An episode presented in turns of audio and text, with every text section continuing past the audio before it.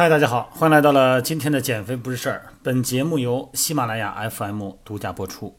昨天呢，跟线上的一位朋友呢，又聊了十几分钟的睡觉的问题啊。当然，线下很多的会员也是一样哈，因为现在的工作压力还有生活环节的问题呢，可能是影响思绪了，睡不着觉。想尽了各种办法，怎么能睡觉？最后呢，选择吃安眠药。反正我是倒头便着啊，我真体会不到这个失眠的感觉。其实了解了整个睡眠过程以后，对捋清自己整个睡眠障碍有很大的帮助。至于怎么解决嘛，那另外一个话题了哈。咱们人的睡眠呢，一晚上啊，其实是由好多个小组合组成的啊，就是一晚上这睡这觉是一个好多的小觉组成的，n 多个小觉组成了整个睡眠。你看，在咱们二十世纪初期啊。那么，因为医生呢就发明了脑电图、心电图，咱们知道哈，脑电图。那么用电极呢来记录人的大脑的电活动，那这才呢才让大家知道了整个睡眠中大脑的变化。这个脑电图就发现啊，人个整个睡眠呢它不是完整的，每晚啊大概有四到六个阶段性的睡眠组成，就所谓的小觉。每个小觉呢大概九十分钟左右。以前聊过哈，这是一个睡眠阶段，所以说呢，所谓的睡了一觉，其实是经历了大概四到六个这样的小觉组成的睡眠单位。那么这每个睡眠单位呢，又分成三部分，分为浅睡眠、深睡眠和快速的动眼睡眠。你看，咱们先躺下睡觉哈，哎，这就是先浅睡眠了，哎，然后呢，由浅入深，逐渐呢进入深睡眠。深睡眠的时候呢，人就不会有什么意识了啊，你喊他都喊不醒。他也听不见周围的发生的声音，在这之后呢，又进入了快速的动眼睡眠。这个时候啊，大脑呢就该接近清醒状态了，眼球就快速的运动，所以说呢叫快速的动眼睡眠。在咱们这个快速的动眼睡眠的阶段，这大脑活动啊是非常快，所以说呢咱们很容易从睡觉中呢醒过来。那做梦的阶段也就这个阶段，所以说你做梦的时候啊，它不是深层睡眠，就已经从深变浅了。有说这。昨晚上睡觉嘛，睡着了，就老做梦，其实睡得就不够深。那这个周期咱们要如果了解以后，那就怎么能睡好觉呢？你看这个由浅入深、由深入浅的过程，跟个波浪一样。所以说呢，要想睡得好，就得增加睡眠的动力，而且呢，要减少影响睡眠的阻力。那第一个动力呢，非常重要，就是你要找到自己的。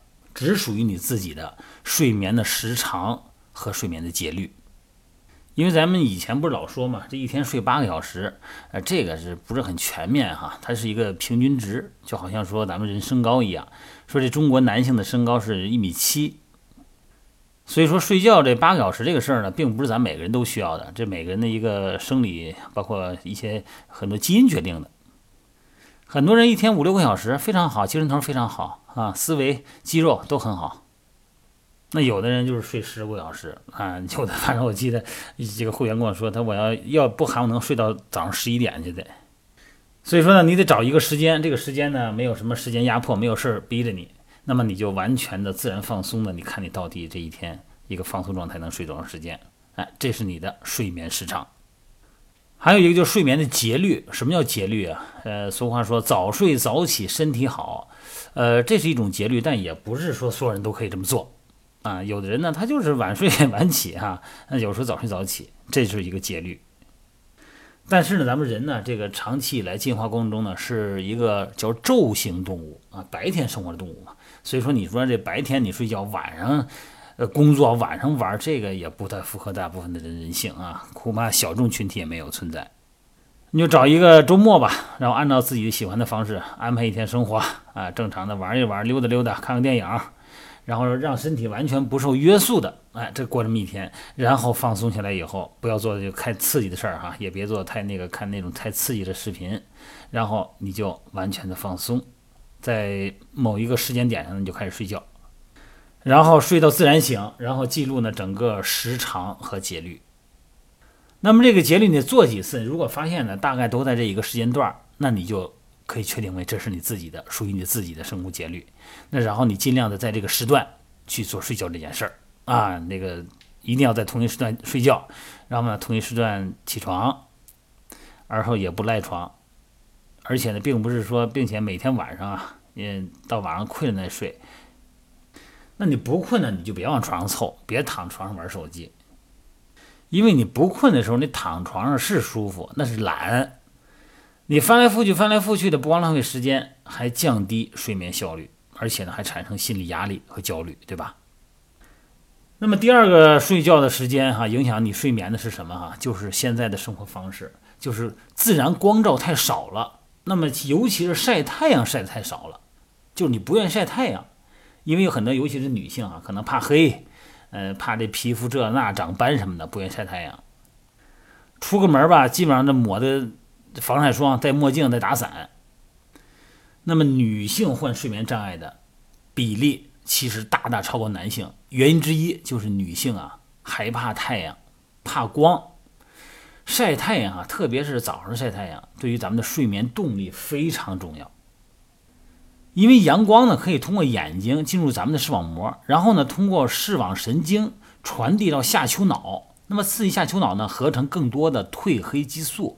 并且呢，还能够刺激咱们的分泌血清素，血清素和褪黑激素呢，都是睡眠的重要动力。这个咱以前聊过。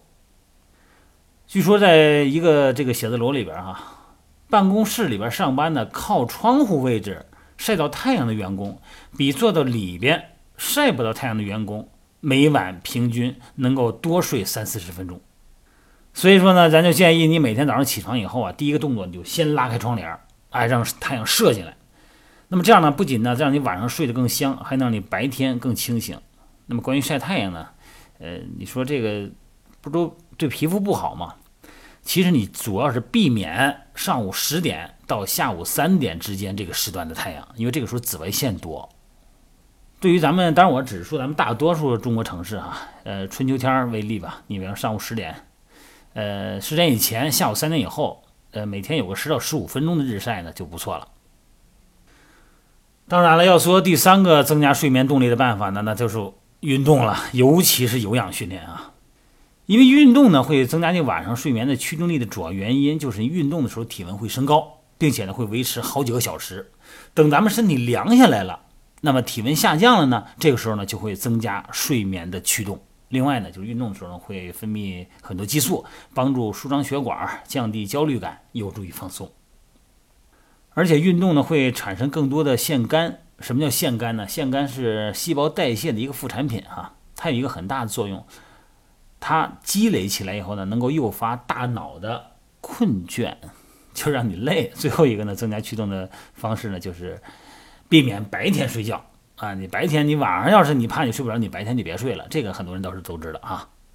好了，今天聊的时间不短哈，希望睡眠不好的朋友们记住这几个关键点，刚才说的哈。